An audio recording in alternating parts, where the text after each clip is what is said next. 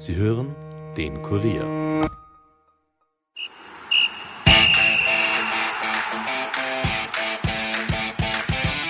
Nachspielzeit. Der Euro-Stammtisch des Kurier. Mit Ulrike Kriegler. Schönen Mittag. Zeit für eine neue Nachspielzeit, dem Euro-Stammtisch des Kurier und willkommen auch allen Nachspielzeit-Podcast-Hörern. Heute zu Gast der Geschäftsführer von Typ 3, Philipp Newald. Hallo. Schön, dass ich da sein darf. Und noch Anwalt Norbert Wess. Hallo. Hallo. Und unser Experte natürlich, Mohamed Akagün, ist erst heute den letzten Tag da. Ist dann nicht mehr bei uns, wird aber vertreten als Experte von Kurt Gager. Wir sind bei einem Stammtisch, da darf man essen und trinken. Ja, also gut. könnt gerne zugreifen. Frisches Gepäck, Kaffee habt ihr schon, Wasser auch, seid versorgt. Ja, dein letzter Stammtisch. Ich bin sehr traurig. Was hast du denn mitgenommen von den letzten drei Wochen? Also für mich war es natürlich auch eine sehr, sehr schöne Erfahrung, äh, mal diese Seite kennenzulernen. Äh, ich durfte ja nicht nur im Fernsehen auftreten, sondern durfte auch beim Kurier schreiben. Oder darf noch schreiben bis, äh, bis zum Ende der Euro. Und äh, sind sehr viele Dinge, die ich da mitnehmen kann, vor allem auch ähm, was äh, die Sichtweise von außerhalb, von dritter Seite betrifft, wie man diese Dinge angeht, äh, das Verständnis auch für diese Seite, also für Journalisten, ähm, für Medien etc. Und äh, das heißt, wenn das nehme ich einmal alles mit, auch für meinen Job als Trainer.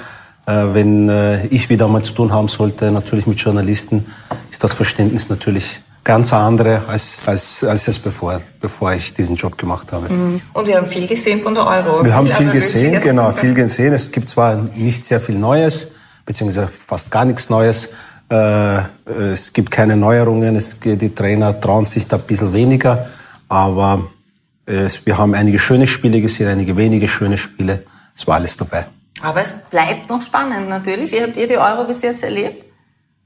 Ja, ich habe schon Kastelaugen, also ich habe wirklich viel, ich habe schon wirklich viel geschaut und ich muss vielleicht sagen, mir hat's extrem getaugt. Also ich muss sagen, jetzt natürlich auch die ersten Partien wieder mit im Großteil mit starkem Mit Publikum.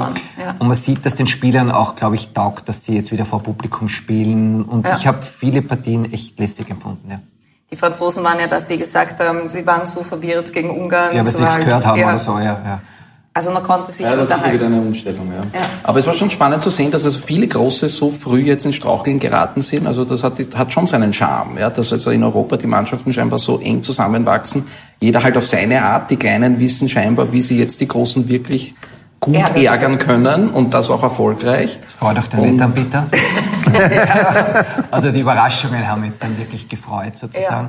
Es war vielleicht in der Vorrunde, wenn ich das kurz einwerfen darf, so, dass diese ganze Vorrunde wirklich für die Kunden war. Also es haben von 36 Partien waren 22, so wie es die Kunden gewettet haben, aber im großen Stil.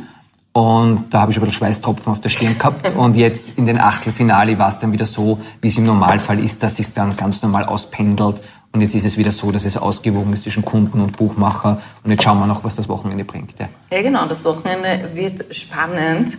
Ähm, wer hätte das gedacht? Ne? Das, wir, haben, wir haben gedacht, die Gruppe F, also wer die Gruppe F, Todesgruppe F, wer die Gruppe F gewinnt, der wird Europameister. Und jetzt ist die Gruppe F wirklich die Todesgruppe geworden, weil alle sind weg. Das hätte wirklich niemand. Das hätte unsere gedacht. Gruppe sein sollen, da wären wir durch. Ja, Nein, man die hat schon, haben wir ausgebaut. äh, Nein, ich fürs möchte nicht sagen, dass sie aufgebaut sind, aber man sieht schon, dass das Kollektiv, wenn eine Mannschaft wirklich kollektiv gut auftritt, dass sie schon gegen Mannschaften äh, bestehen kann, die rein eigentlich großteils aus sehr guten Individualisten besteht. Das haben wir jetzt gesehen, vor allem speziell gegen Frankreich, die zwar Top-Spielerinnen haben, aber die äh, kein, keine, die nicht gemeinsam agiert haben.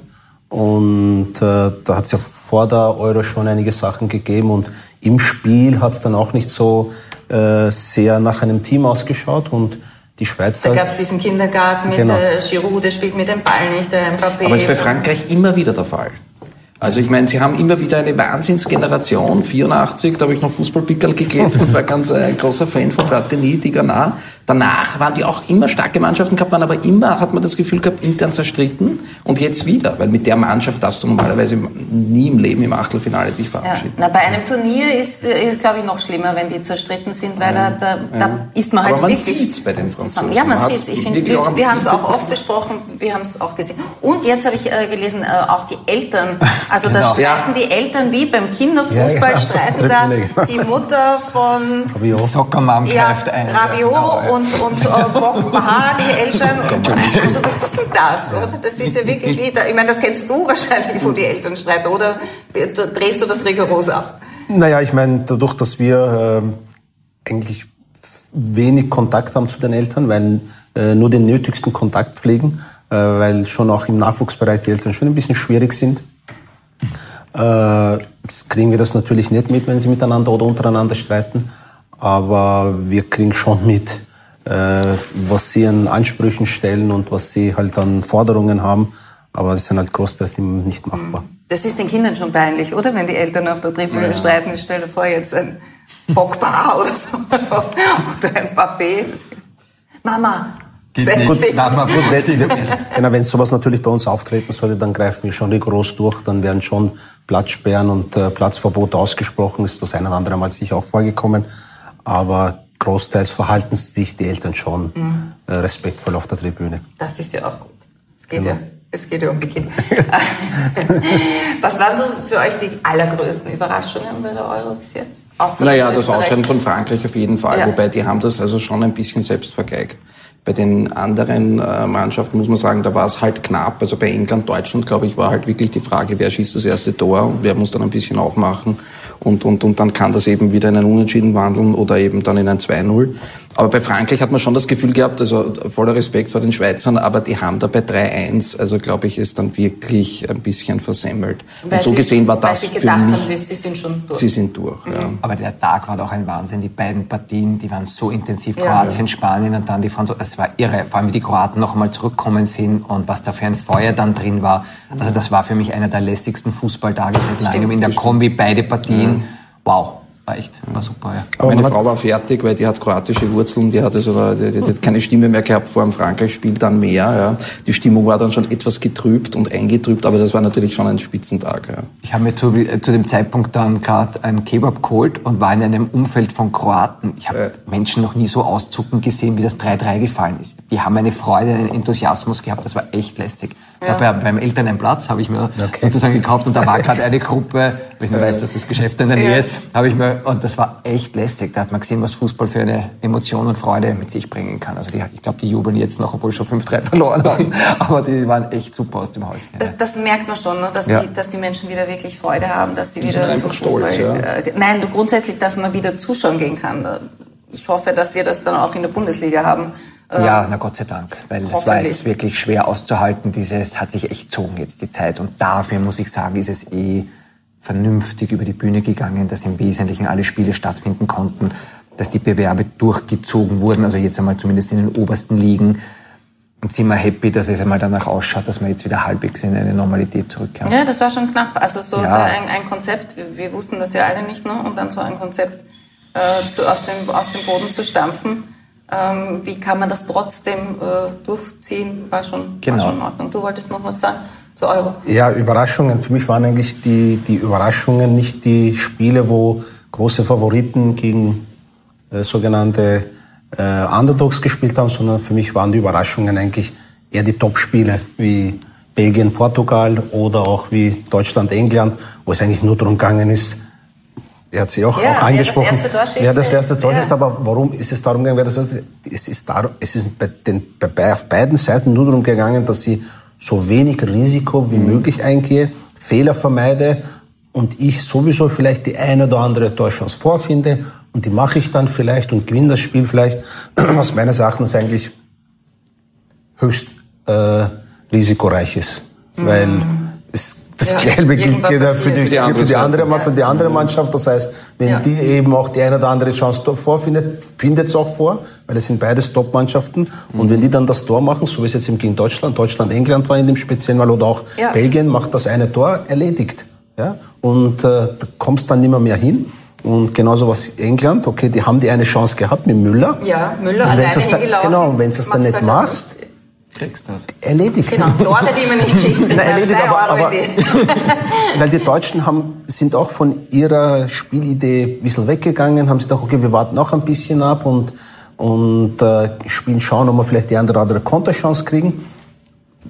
Natürlich ist es immer schwierig, jetzt da die richtige Strategie find, zu, zu finden von außen, aber man kann schon sagen, dass Risikovermeidung nicht immer die beste Strategie ist. Aber das Spiel Deutschland-Portugal, also mir war bei der Partie, habe ich gedacht, den Deutschen ist echt der Knopf aufgegangen. Die waren ja, kann es jetzt vielleicht nicht so im Detail einschätzen, ob die Portugiesen vielleicht in dem Moment schwach waren, aber da waren 40, 50 Minuten die Deutschen am Drücker mit, mit diesen jungen Wahnsinn. Da habe ich mir echt gedacht, okay, jetzt haben sie es wieder, Jetzt jetzt, sind es wieder wieder, drin. Gen- der Genau, und War so halt Generation, auch bei uns sofort spürbar bei den Wetteinsätzen, dass Deutschland wieder, weil die hatten damals noch eine sehr lange Quote, also eher Außenseiter.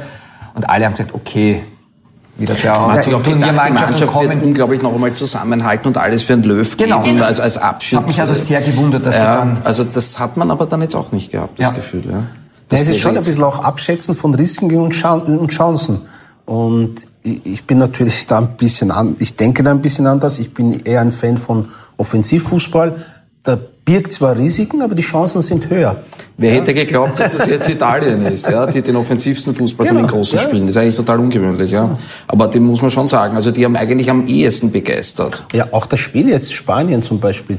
Spanien gegen Kroatien. Ja, okay, die Kroaten sind rangekommen. Nur, wenn man das Spiel über 120 Minuten anschaut, waren von den 120 Minuten die 105 Minuten die Spanier besser. Und es war diese eine Viertelstunde, wo eigentlich die Spanier eigentlich nicht das gemacht haben, was sie eigentlich immer am besten können. Den Ball in den eigenen Reihen halten.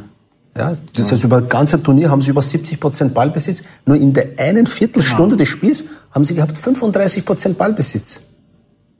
Und das, also wenn sie ihr Spiel weiterspielen, kommen die Kroaten, sehen die Kroaten keinen Ball.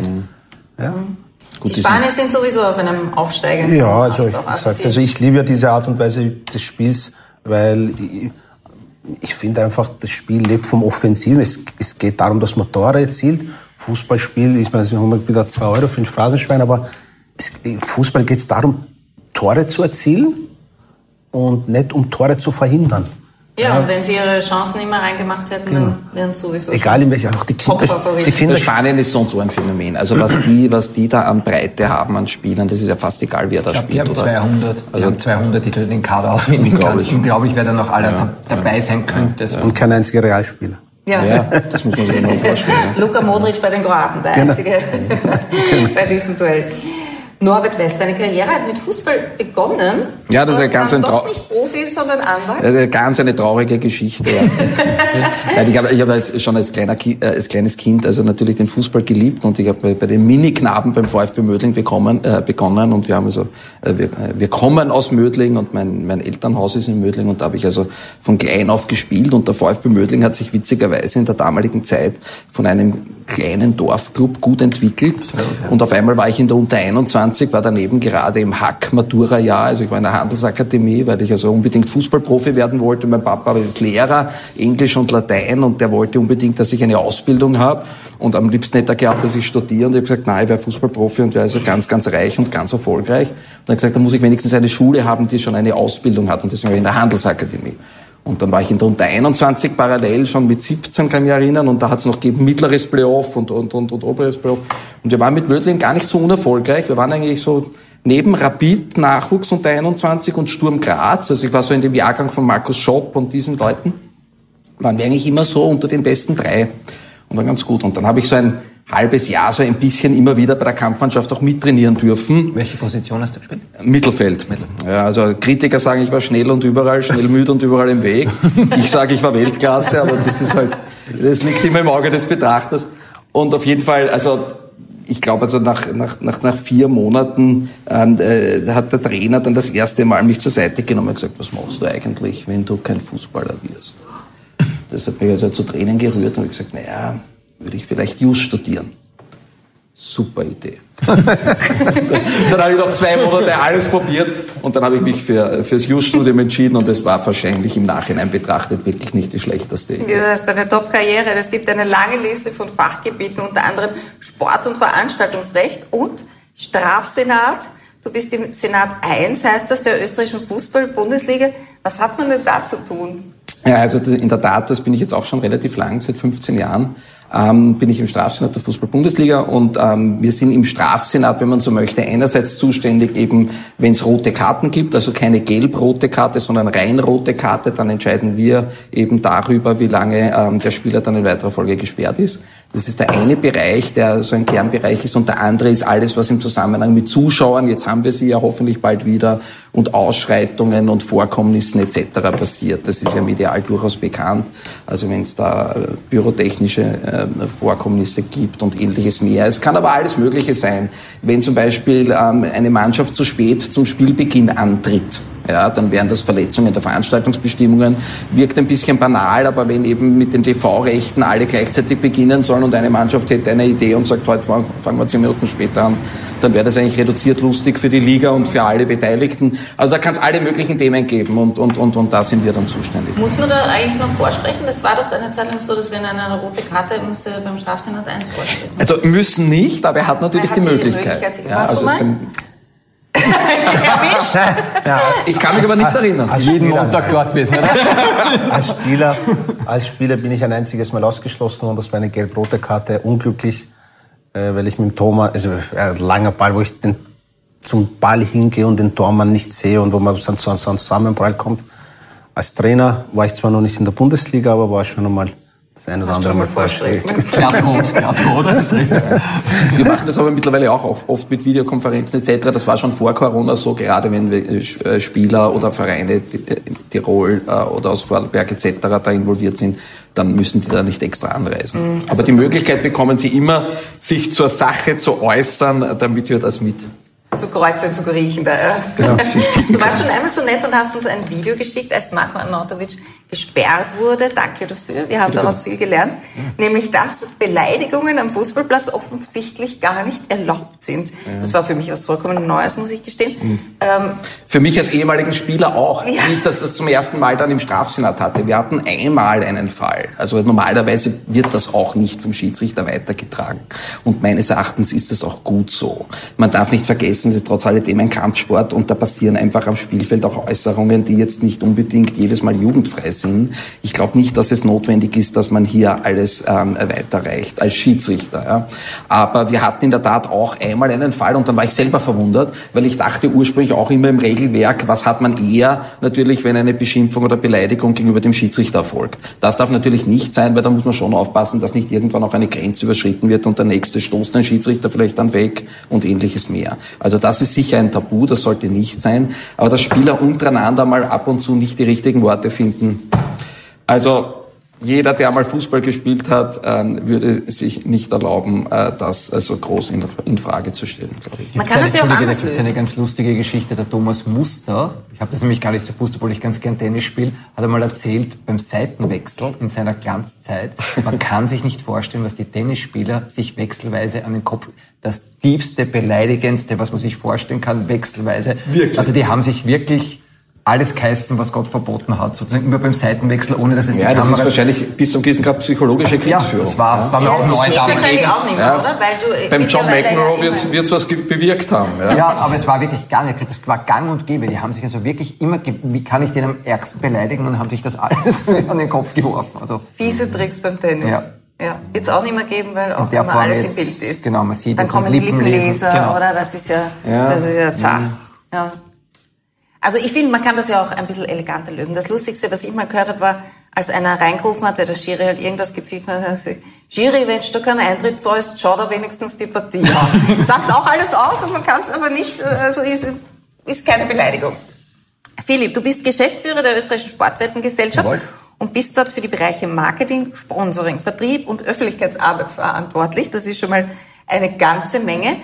Aber nebenbei leitest du auch noch das Projekt Motion for Kids. Was war denn da deine Intuition, dieses Projekt ins Leben zu rufen? Tiefstes Herzensangelegenheit. Also gemeinsam entwickelt mit dem Steffen Hoffmann das Thema. Mhm. Damals war er auch Mitarbeiter bei Rapid und aus dem Umfeld ist das Thema dort entstanden. Und wir haben beide jeweils drei Kinder und auf einer langen Autofahrt ist das Thema mal entstanden und haben gesagt, Kinder, Handy, ganz schwierige Geschichte.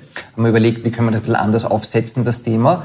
Und das Neue bei unserem Thema ist, dass wir diese Themen Social-Media-Kanäle, E-Sports, Handys, alles, was es gibt, dafür nutzen, um die Kinder direkt zur Bewegung zu bringen. Das heißt, wie es so schön heißt, dort abzuholen, wo sie derzeit sind weil das Match gegen das Handy werden wir nicht ja, gewinnen. Das wird man nicht gewinnen, weil du kannst ja nicht dem Kind sagen, zum einen entweder be beweg ja. dich lieber und gib jetzt das Handy weg. Also man braucht einen Zusammenhang und du kannst jetzt auch einem Kind, äh, ein Kind nicht damit motivieren, dass du sagst, äh, deine, deine Lebensqualität wird aber erhöht, wenn du dich bewegst. Interessiert natürlich ein Kind auch nicht. Das heißt, ihr wolltet das irgendwie verbinden. Genau. Ähm, und das es Zweite, ist ja auch nicht so, dass wir jetzt wahnsinnig äh, keine sportlichen Kinder mehr haben, damit für wahnsinnig gescheite. Ne? Also man muss das ja verbinden. Ja, es gibt dieses schöne Beispiel, da gibt es dieses eine Meme auch, wo meine Mutter sieht, wo man früher die Kinder sozusagen äh, bei der Dämmerung an den Ohren hineingezogen hat, weil die Kinder, so wie wir früher sozusagen alle die ganze Zeit irgendwo im Park oder draußen waren und jetzt ist genau seitenverkehrt. Da gibt es das dann umgekehrt, wo die Mutter mhm. die Kinder wirklich austreten muss, damit sie wieder rausgehen. Und da haben wir gesagt, wir müssen einfach diese Kraft dieser Dinge nutzen, wenn sie schon da sind. Und das Zweite, und darauf bin ich sehr stolz, es finanzieren lassen, nicht nur von der Sportpolitik und vom Bund, sondern wirklich auch die berühmten wohlhabenden Menschen in dieses Thema hineinholen.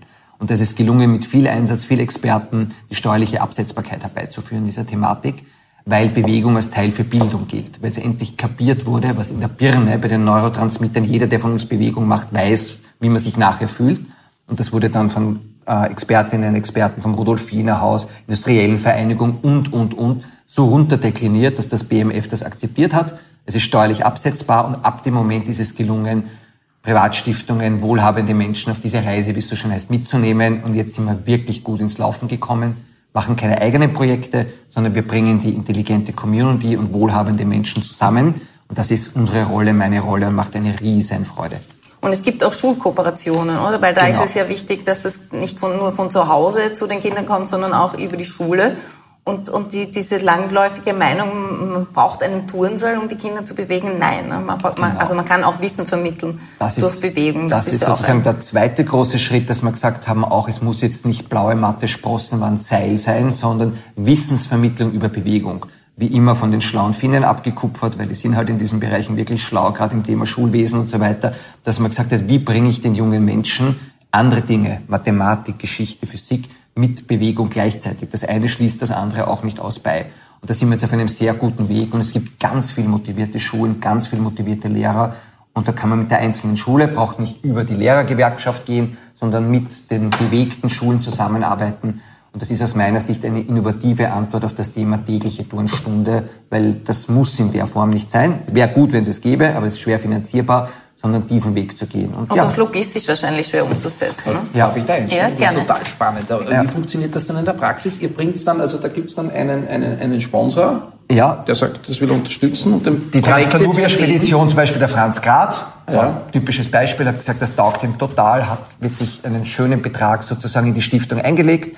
Er kann steuerlich absetzen, das ja, Thema. So, und, und, ihr, und ihr sucht dann eine Schule aus oder wie macht ihr das? Nein, wir schreiben zuerst aus. Wir haben einen großen auch Unterstützung. Das ist die, das ist sozusagen auch der Christoph Dicher und sozusagen die auch da dahinter stehen bei dem Thema und die haben gesagt, die helfen uns und das Ganze wird sehr breit gestreut. Mhm. Dann melden sich sozusagen intelligente Menschen, die Ideen haben, wie wir das eine mit dem anderen kombinieren. Dann gibt es eine Jury, ein Kuratorium von Expertinnen und Experten, die suchen dann die richtigen Projekte aus. Wir nehmen die an der Hand, Finanzierung, aber vor allem auch die ganzen Schnittstellen, die wir haben über unser berufliches Umfeld, bringen sie mit den Vereinen, Verbänden, mit mhm. sonstigen Inkubatoren, wie es so schön heißt, zusammen und vernetzen die und helfen sozusagen diesen Projekten, dass sie wirklich auf die Welt kommen. Also das, das äh, passiert schon im Ansatz. Man kann ein Förderprojekt bei euch einreichen genau. quasi, man kann ein Konzept schreiben oder wie auch immer genau. zu euch kommen und äh, dann entscheidet eben eine Jury, was wird in die Wirklichkeit um, umgesetzt, genau. was macht Sinn. Großartig. Ja, und das schaffst du noch neben all deinen anderen Jobs. Ja, ich mag's und ich gebe ehrlich zu, das war irgendwie der innere Antrieb und dann, ja, Sportwetten verkaufen ist super spannend und so weiter, aber ich sage mal, irgendwann Männer rund um 50 kriegen dann den Antrieb, die Welt zu retten und ich sage mal, da ich in zehn Jahren dann 50 bin, äh, kein Problem habe mit älter werden, nein, äh, sozusagen ist sozusagen der Weg, habe ich mir gedacht, jetzt habe ich die Möglichkeiten durch den Job, die Schnittstellen gerade und ja, ich möchte einfach so was Cooles bewirken. Also eine tolle Idee. Das ist eine super Idee, also wenn Sie ein Projekt haben, sofort einreichen. Mhm. Philipp Newald von DIP 3, der setzt das in die Wirklichkeit. Und bei uns kann man aber auch gewinnen, nämlich eine Kurier-Fanbox mit Fan-Trikot, Trinkflasche, noch ein paar Überraschungen.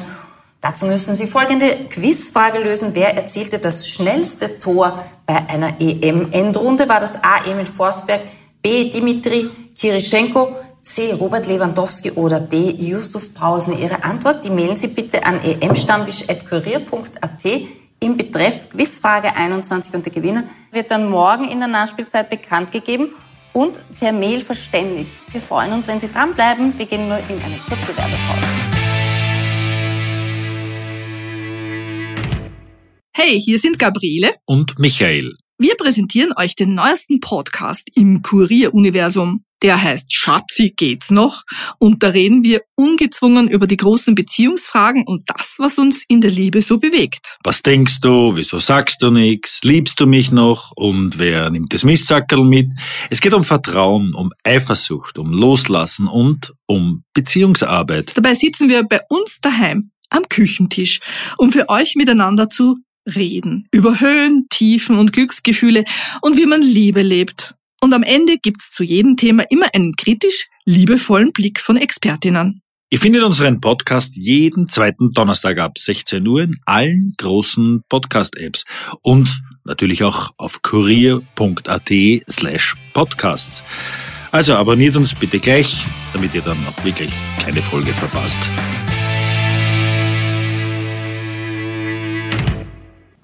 Schön, dass Sie dran geblieben sind. Die Nachspielzeit der Euro-Stammtisch des Kurier geht in die zweite Halbzeit mit unseren Gästen Philipp Newald und Norbert West und natürlich Experte Muhammad Akagündis. Jetzt reden wir mal über Sportwetten an sich. Es kann durchaus sein, dass ein Außenseiter Europameister wird. Ich habe nachgeschaut, zu Beginn der Euro hat man zum Beispiel für Europameister Dänemark noch so circa das 28-fache bekommen. Mittlerweile ist es ein bisschen gesunken, Überraschung. Das Achtfache Ähm, haben wir jetzt auf Dänemark, ja. ja. Was, was bedeutet denn das, wenn ein Außenseiter Europameister wird? Ist das dann gut? Für Also für einen? Buchmacher ist gut. Also Da klingeln die Kassen. ja, es Wetten, aber es waren am Anfang extrem viel Wetten auf Frankreich. Dann ist umgekippt auch auf Italien, sozusagen, wie die immer stärker geworden sind. Aber lustigerweise die Dänen, wie es in unserer Branche heißt, werden jetzt gerade sehr stark attackiert, sondern mit, also mit großen Einsätzen, weil die Quote 8 ist noch immer interessant. Die Mannschaft hat dieses berühmte Momentum auf ihrer Seite durch all das, was war und ist eine coole Truppe. Und natürlich, achtfache Quote ist interessant und werden jetzt gerade in den letzten Tagen sehr stark gespielt. Im Normalfall sozusagen setzen gerade unsere Kunden bei Tipp 3 sehr stark auf die Favoriten und deswegen freut es uns, wenn es die eine oder andere Überraschung gibt. Eine oder andere Überraschung ist leicht untertrieben. Darf man als Anwalt, darf man da wetten oder wettest du gern? Ich bin persönlich witzigerweise nicht so der wettaffine Typ, Noch. aber ich dürfte natürlich auch äh, wetten und und und ähm, das würde jetzt noch kein Widerspruch sein, ja. Also das wäre definitiv zulässig. Aber Wetten ist immer so, äh, warum, also ich, ich, mich erreicht das auch nicht. Weil man glaubt, man kennt sie aus, oder, oder was ist das? Ja, also bei wir uns, haben wir, ja- wir lassen die Leute auch immer tippen, es erratet kaum jemand. Und da sitzen die Also Top-Experten. grundsätzlich gibt's ja auch, ja auch bei uns ein bisschen ein Teil der Werbung, die berühmten 8 Millionen Teamchefs. Und ich breche auch eine Lanze für das Thema Buch machen und wetten, weil es teilweise in ein Licht gerückt wird, wo es nicht hingehört. Es ist sehr spannend. Es ist Versicherungsmathematik, Wahrscheinlichkeitsrechnung, Statistiken. Es sind bei uns zum Beispiel die Damen und Herren, die das Buch machen, sind totale Fußballexperten, die wirklich rationell an die Sache herangehen. Das wird wirklich professionell sozusagen diese Quote gestaltet. Und dann wird ein Spiel mit wenig Einsätzen spannender. Man übersetzt also sein Fachwissen mit 8 Euro, 10 Euro sozusagen wirklich in, äh, sozusagen in Spannung. Und das ist das Produkt, das wir verkaufen. Natürlich gibt's auch einen kleinen, aber ernstzunehmenden Prozentsatz, wo das Pendel ausschlagt, wo die Leute zu viel wetten. Kommt bei uns nicht wahnsinnig oft vor, kommt aber natürlich vor. Und das ist auch unsere Aufgabe, professionell damit umzugehen. Aber in der Sache selber ist es eine ganz wertvolle Ergänzung, das ist mir auch ganz wichtig, zum Sport. Es macht das Ereignis, auch ein 0-0 kann plötzlich extrem spannend sein, wenn man das Gefühl hat, dass man es mit seinem Expertenwissen übersetzt. Und man kann sich mit wenig Geld einen kleinen Zusatz hineinkaufen. Und wenn man es so sieht, und so probieren wir es auch zu machen, gelingt nicht immer, aber im Wesentlichen, äh, denke ich, und so werden wir auch wahrgenommen und probieren es auch in Österreich auf jeden Fall, so als wertvoller Partner des Sports und des Fußballs und nie als Gegner. Also, Es ist ja immer so ein bisschen ein Wettbewerb, ne? Man kann sich da messen, wer kennt sich besser aus Ja. oder so. Ähm, wir haben sogar ein Tippspiel gehabt, wo man einen, äh, ein TV-Gerät gewinnen konnte. Ähm, wir sind momentan so, dass wir hoffen, dass überhaupt jemand irgendwas erratet, weil natürlich diese Überraschungen, auf die wird dann selten getippt. Also kaum jemand traut sich da mal zu tippen auf äh, weiß nicht, äh, Dänemark gegen Schweiz oder so. Aber ich nehme nicht an, dass ihr Quoten hinterlegt habt. Nein, und das ist ja das Entscheidende. Ja. bei uns. Warum setzen dann Leute auf Außenseiter? Weil sie natürlich eine extrem interessante Quote Quote, bekommen. ja, Wenn du jetzt ansonsten, wenn es um ein nur unter Anführungszeichen geht, gewinnt der oder gewinnt der, dann nimmst du im Ja, Normalfall aber du kannst ja trotzdem, wenn du, wenn du sagst jetzt so wie am Anfang, weiß ich nicht, im Finale ist Deutschland gegen Frankreich, Ja. äh, dann, dann weißt du, das haben wahrscheinlich viele andere auch so. Wenn ich was äh, tippe, bin ich halt dann der Einzige. Aber wie gefährlich ist denn das, dass man dann immer mehr Geld da reinsteckt äh, und, und da auch wirklich reinkippt? Ist das, ab wann muss man sich Sorgen machen, dass das zur Sucht wird? Das berühmte Momentum, wenn man gutes Geld schlecht nachwirft. Das ist schwer persönlich zu spüren. Es gibt Produkte und Themen, wo man aufpassen muss. Es ist die Frage, wenn man zu hochfrequent wettet. Das heißt, es gibt gewisse Produkte. Es ist natürlich ein Thema der Live-Wetten auch das Thema, während du während des Ereignisses zu oft hintereinander wettest. Die Live-Wette an sich ist eine super Wette, wenn nach zehn Minuten zu sagen, sind die stärker, sind die stärker, wie schätzt man ein, ist die Taktik, ist die Aufstellung, stimmig ist eine super Wette.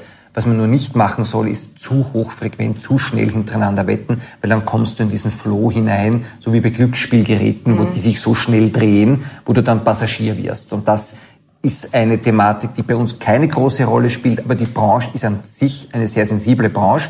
Deswegen bin ich auch sehr froh, dass es sehr professionelle Leute im Wesentlichen betreiben. Aber es ist ein sensibles Thema. Wir haben Verantwortung, wir müssen es ordentlich machen. Und es gelingt nicht immer, aber ich denke, dass es in Österreich sehr professionell abgewickelt wird.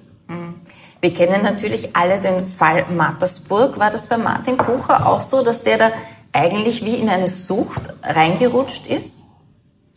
Jetzt bezogen auf sein Thema Wetten. Nein, nicht auf, auf sein Thema Wetten, sondern dass der da einfach begonnen hat, weil irgendwo Geld im Verein, der hat das ja für den Verein gemacht, für den SV Mattersburg zum Teil. Ähm, Ja. Also ich glaube, bei Martin Bucher gibt es vielschichtige Themen, die man, äh, die man in dem Zusammenhang sehen muss. Also es war ja auch medial bekannt, dass er eben auch durchaus hohe Wetteinsätze gehabt hat, damals noch eben ähm, ganz banal mit Toto-Systemscheinen.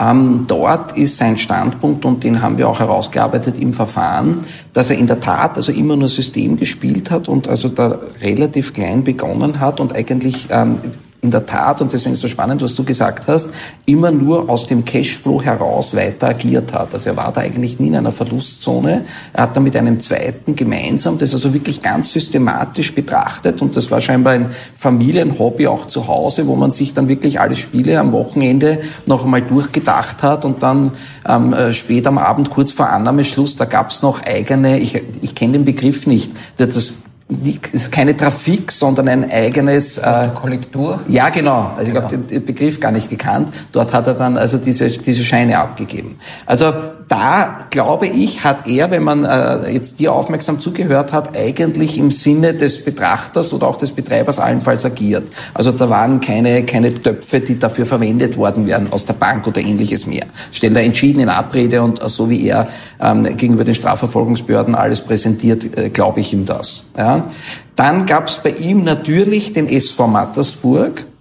Das war in der Tat, wenn man die Bank und den SV Mattersburg nebeneinander stellt, offenbar wie ein Kind für ihn. Das war, das war seine schöne Welt.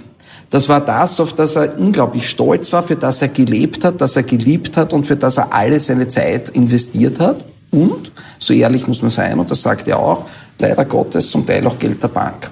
Ja, also da sind Verschiebungen passiert.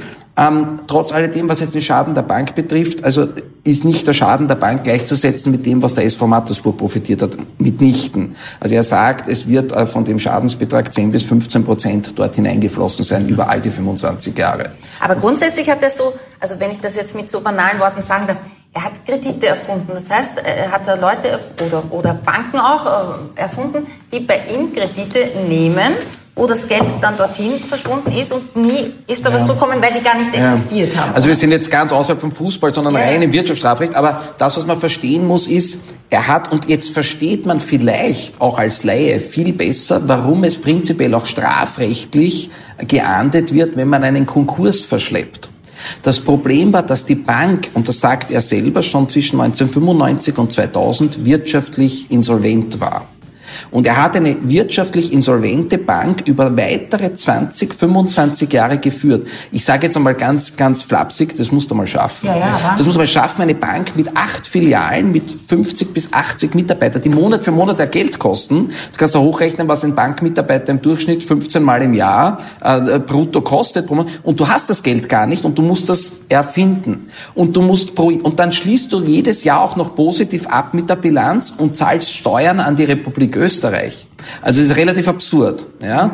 Und wenn du diesen Schneeball weiter so führst, musst du ja jedes Jahr mehr da an, an, an, an Krediten erfinden, an, an, an Geld, das es gar nicht gibt. Und, und deswegen entsteht diese horrende Schadenssumme und deswegen will man ja eine betrügerische Krieder, Gläubigerschutzdelikt etc. unter Strafe stellen, dass das eben nicht passiert. Dass das hier über diesen ewig langen Zeitraum passieren konnte, ist eigentlich jetzt schon ein Stück Wirtschaftsgeschichte. Er sagt ja auch selber, er hätte es bemerkt, wenn er ein Prüfer gewesen wäre. Aber ähm, das war schon auch so ein Suchtmuster für ihn auch. Also er konnte dann, irgendwann kam er ja nicht mehr zurück, deswegen... Ja, das erlebe ich. Im, ja. ja.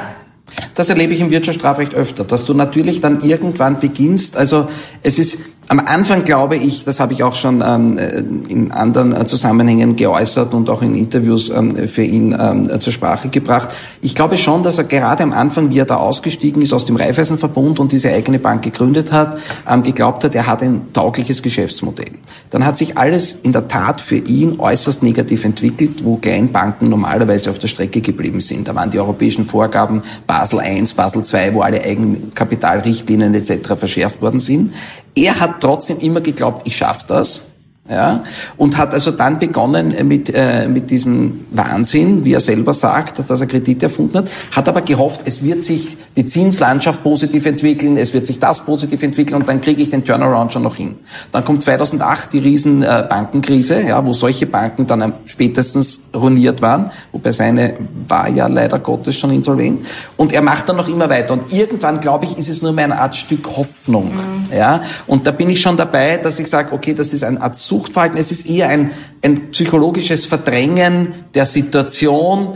Gleichzeitig holst du dir noch die Anerkennung und die Wertschätzung über den SV Mattersburg. Da spielen dann viele Sachen miteinander zusammen. Ja. Was mir als sein Verteidiger nur total wichtig ist zu betonen, und ich weiß, dass ich damit ein bisschen provoziere, so schlimm das alles ist, für seinen ureigensten persönlichen Profit hat er das nicht gemacht. Mhm. Ja, und das kriege ich auch mit in der Region. Mir schreiben jetzt Leute E-Mails und Briefe, die sagen, ich habe durch ihn Geld verloren, aber er war kein schlechter Mensch. Und das ist relativ absurd, sowas habe ich selten erlebt. Aber er hat nie auf hohen, äh, großen Fuß gelebt, er, fährt, er hat nie teure Autos gefahren, er fährt ein, ein wirklich äh, bescheidenes Auto, er wohnt mit seiner Frau gemeinsam in einem Haus in Hirn, er hat sonst keinen Besitz, er war nie auf Urlaub, Jetzt kann man sagen, ja. wenn es doch so eine Bank irgendwie am Leben halten hat, geht das eh nicht. Ja, stimmt. Aber er hat sich jetzt keinen Luxus gegönnt. Es gibt da nichts, was er noch irgendwo bunkert. Macht die Sache nicht viel besser, aber zumindest menschlich möchte ich das schon dagegen halten dürfen.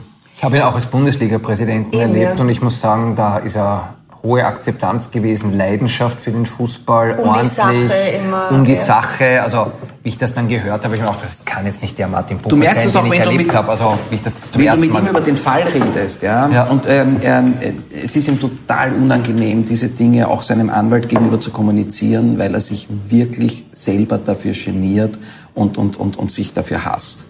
Und wenn ich dann versuche, ein bisschen äh, die Situation aufzulockern und wir plaudern ganz kurz über Fußball, bekommst du richtig mit, dass er ein bisschen wieder ein Glänzen in die Augen bekommt. Das ist das, was ihm eigentlich jetzt nach wie vor auch am Leben. Und wenn er mir dann die eine oder andere Geschichte erzählt, dann ist er nahezu wieder ein bisschen, bisschen glücklich. Ja. Mhm. also, glaub, dass das eine psychische Belastung ist, ja, also, also unglaublich. Ich, ich glaube, dass das für ihn sich eine Erleichterung jetzt ist, dass das jetzt einmal ja. alles draußen ist, weil 20 Jahre, 25 Jahre lang in so einer Scheinwelt zu leben und zu wissen, okay, jeden Tag kann es aufpoppen. Jeden kann, genau. Und er hat gesagt, er hat in den 25 Jahren keine einzige Nacht durchgeschlafen. Das glaube ich. Wahnsinn. Das glaube glaub ich ihm auch, ja. ja. Das kann man auch gut vorstellen. Ja. Also vor allem, das da geht ja auch gesundheitlich dementsprechend. Das ist ja auch kein Geheimnis. Es war vor 2015 eine große Prüfung in der Bank, wo man nichts entdeckt hat. Und zwei Monate später erlitt er dann zwei Schlaganfälle hintereinander. Das ist ja, also ich bin kein Mediziner, aber das, das sagt einem ja schon der Menschenverstand. Also was da für eine Belastung bei ihm im Körper schon immer stattgefunden hat und wo dann dieser Druck unter Anführungszeichen weg war, was der Körper dann mit ihm auch gemacht hat. Und also es ist also es ist in Wahrheit, also was das betrifft, schon auch mir wichtig. Das ist meine Aufgabe als sein Vertreter und sein Verteidiger, ähm, es also dann trotz alledem auch in die Richtung darzustellen, zu sagen, ähm, so ist die Gesamtsituation. Er ist nicht stolz drauf. Er hat auch im parlamentarischen Untersuchungsausschuss, äh, die, glaube ich, die richtigen Worte dafür gefunden. Ja. Und, und äh, er ist ein gebrochener Mann, ja. Aber, aber es sind ein paar Dinge, die man deswegen auch äh, in dem Zusammenhang schlichtweg erwähnen muss. Man hat sich ja immer gewundert, auch warum, warum viele Spieler, da waren ja viele gute Spieler beim SV Mattersburg, die sind nicht weggegangen. Oder haben uns ja oft gewundert, die bleiben immer äh, beim SV Mattersburg. Ja, haben durchaus äh, Qualität gehabt, hätten eine Karriere im Ausland machen können. Ne? Ähm, und er hat ja nicht nur für die Spieler dort was aufgebaut, sondern er hat ja dort auch infrastrukturell, also was der aus dem SV Mattersburg gemacht hat, das war schon sein Werk. Ähm, von Geld, von, von Zeit. Von Ja, auf jeden Fall. Also wenn ich jetzt vom Nachwuchs her spreche, also die haben sicher äh, eine der schönsten Akademien, Akademien in ganz Österreich. Und das ist sicher auch ein Werk von, von Martin Bucher. Und auch der Verein an sich war in der Bundesliga und auch, auch in, in Fußballerkreisen als ein sehr, sehr gut geführter Verein äh, bekannt. Und ähm, also da hat er schon auch gute Sachen gemacht. Die Akademie ist gerettet worden, was Genau, ist. oder? genau. Das, das Land Weißt du das? Ist die, Ja. ähm, ist die weiter bespielt? Ja. Ja, ja, die wird, die wird weiter Vom fortgeführt. Landesverband. Ja. Der Unterschied ist halt, dass äh, das Bundesland Burgenland keine äh, Profimannschaft mehr in weder in der, Derzeit, ja, genau, das derzeit muss man wieder heißt, hinkriegen, weil das wäre super mit der Akademie. Das ja, das, Problem- das wird halt einige Zeit dauern. Sie haben zwar mit äh, Neusiedl und ich glaube Straßburg zwei Ja. Mannschaften in der Regionalliga, die aber nicht unbedingt große Ambitionen haben, irgendwo im Profifußball äh, Fuß zu fassen. Das heißt, ähm, die Spieler, die dort ausgebildet werden, werden eher in anderen Bundesländern und bei anderen Mannschaften eher unterkommen als, als im Burgenland. weil unglaubliche Fußball, äh, Fußballinteresse im Burgenland ist. Ich weiß ja auch sozusagen aus der Rapid-Ecke, wie viele Anhänger wir aus dem Burgenland Na, wir haben auch sehr viele Spieler aus dem Burgenland. Also wir haben auch den einen oder anderen Spieler aus der Ja. Akademie schon zu uns in die Akademie geholt. Äh, Das ist schon der Fall. Also es ist dort schon, schon, äh, schon eine schöne Quelle an Nachwuchsspielern da. Und es ist auch äh, toll, dass das auch weitergeführt wird und dass da kein Schlussstrich und kein Schloss. Äh, Genau, absolut. Genau. Dass das Am das Image ist. muss man halt vielleicht noch jetzt ein bisschen. Also eine Ja, gut, die, ja, aber die Akademie kann ja in der Hinsicht eigentlich wenig dafür. Äh, die gibt es jetzt, es gibt die Infrastruktur, es gibt die Anlage, es gibt die Spieler, es gibt den, eben diesen Bereich und, und der sollte auch, auch in dem so gut wie möglich weitergeführt werden. Als Endkunde muss man misstrauisch werden, wenn jetzt eine Bank äh, besonders gute Zinsen anbietet oder ein Wettanbieter besonders gute Quoten. Ist es schon so, dass man da eine gewisse Eigenverantwortung dann noch an den Tag legen muss? Also Eigenverantwortung ist immer gut, sage ich einmal. Bei Banken ist ja jetzt auch ein mathematisches Geschäft. Es gibt auch keine Wunder im Bankgeschäft sozusagen. Ich weiß da jetzt zu wenig, ob ich kann so nachplappern, dass die Zinslandschaft und das, was angeboten wird, von der kleinen Bank immer über dem Markt war mathematisch wird sich jetzt irgendwann nicht hoch ausgehen. Beim Wetten ist es auch so, wenn du immer die höchsten Quoten hast und immer die längsten Quoten und jetzt nicht der Weltmarktführer bist, dann wird sich's mathematisch auch nicht ausgehen, weil das auch ein mathematisches Geschäft ist. Also Eigenverantwortung ist prinzipiell immer gut. Bei solchen Dingen weiß ich nicht, ob der Kunde wirklich nicht genau weiß, welche Bank zu welchen Konditionen jetzt wie anbietet. Wenn du dein Leben lang zu der Bank hingehst und dich eigentlich wohl gut betreut fühlst, persönlich auch gut, fällt dir das vielleicht gar nicht so auf. Ich sehe das ähnlich. Ich glaube, dem Kunden kann man da keinen Vorwurf machen. Ja? Dass der Kunde sagt, bitte, also ich gehe zur Kommerzialbank, weil die haben mir äh, tolle Konditionen angeboten, dass man dem dann im Nachhinein sagen würde, du bist selber schuld, weil zu den Konditionen äh, bietet es keiner an. Ähm, das, glaube ich, ist schwierig. Wenn man und das passiert jetzt auch im Verfahren schon äh, kritisch äh, beäugt und, und, und sich ansieht, ist die Wirtschaftsprüfer und die Bankenprüfer etc. Weil das sind die wirklichen Experten, die müssten dann irgendwann allenfalls einen Blick drauf werfen und das wird natürlich jetzt auch untersucht. Ja. Kann man das irgendwie verhindern, dass sowas in Zukunft nicht mehr passiert? Naja, man lernt aus jedem dieser Fälle. Ja, also das, die, die Erfahrung mache ich im Wirtschaftsstrafrecht, dass man also bei diesen Dingen äh, sicherlich sich äh, einiges jetzt überlegen wird. Ja.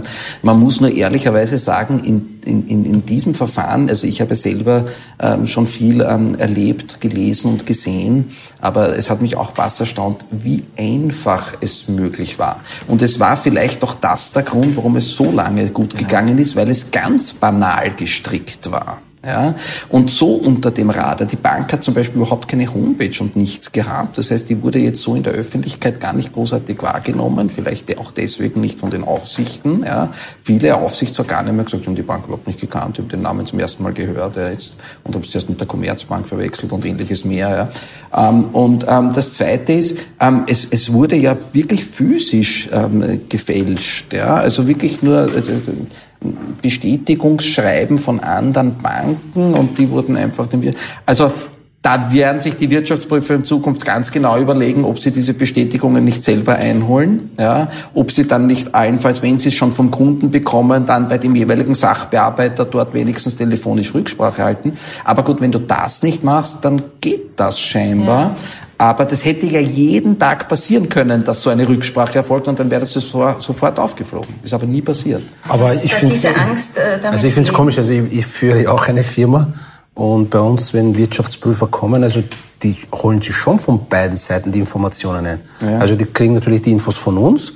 Ja. Äh, ich sage ich mal zu Geschäftsbeziehungen zu einer Firma und gehen aber genauso zu anderen Firmen durch ein Schreiben und wollen natürlich die gleichen Sachen auch von der anderen Firma, um natürlich auch identisch vergleichen zu können. Deswegen ja. wundert es mich da ein bisschen. Ah, der hat begonnen 1995. Wer hat 1995 ein Internet gehabt? Ja. Also kein Mensch. Ja, ja aber ich meine, es ist ja wieder... Da hast du ein Fax äh, geschickt. Ja, aber... Und das hat irgendwer irgendwo eingegangen. Was, immer die, was durchgehend ja, das ist natürlich schon auch ein Vorwurf, ja. dass man sagt, man möchte jetzt in Bankenkreisen den Wirtschaftsprüfer dann äh, wirklich nach einem gewissen genau. Zeitrahmen von drei bis fünf Jahren immer wechseln, weil man wird dann scheinbar betriebsblind, man vertraut dann zu sehr. Geht's öfters und, und da bin ich auch bei letzten Auswärtsspiel vielleicht als ja. äh, dann um die Eigentlich ist ja der Wirtschaftsprüfer berufen zu prüfen, also kritisch zu sein. Das sagt ja schon das Wort. Er ist ja nicht der Berater oder der Vertreter dieser Bank, sondern der Prüfer. Also er sollte sollte ja genau eigentlich diesen kritischen Blick haben und also bei euch scheint das zu funktionieren.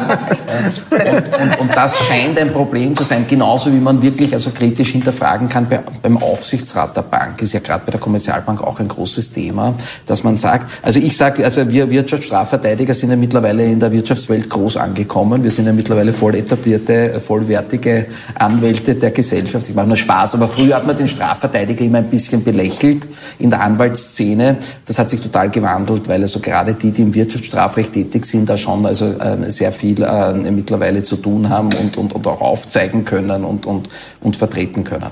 Aber ich glaube zum Beispiel, dass es sich auch lohnt, darüber nachzudenken, und das ist der nächste Job, den wir für Wirtschaftsstrafverteidiger da gerade erfinden, dass in jedem Aufsichtsrat einer Bank ein Wirtschaftsstrafrechtler muss. Es sitzen in Banken oft ganz honorige und tolle Wirtschaftsanwälte, ja, jeder großen Bank hast du einen tollen Wirtschaftsanwalt mit ganz viel Erfahrung im Bankenrecht und ähnlichem mehr. Ja.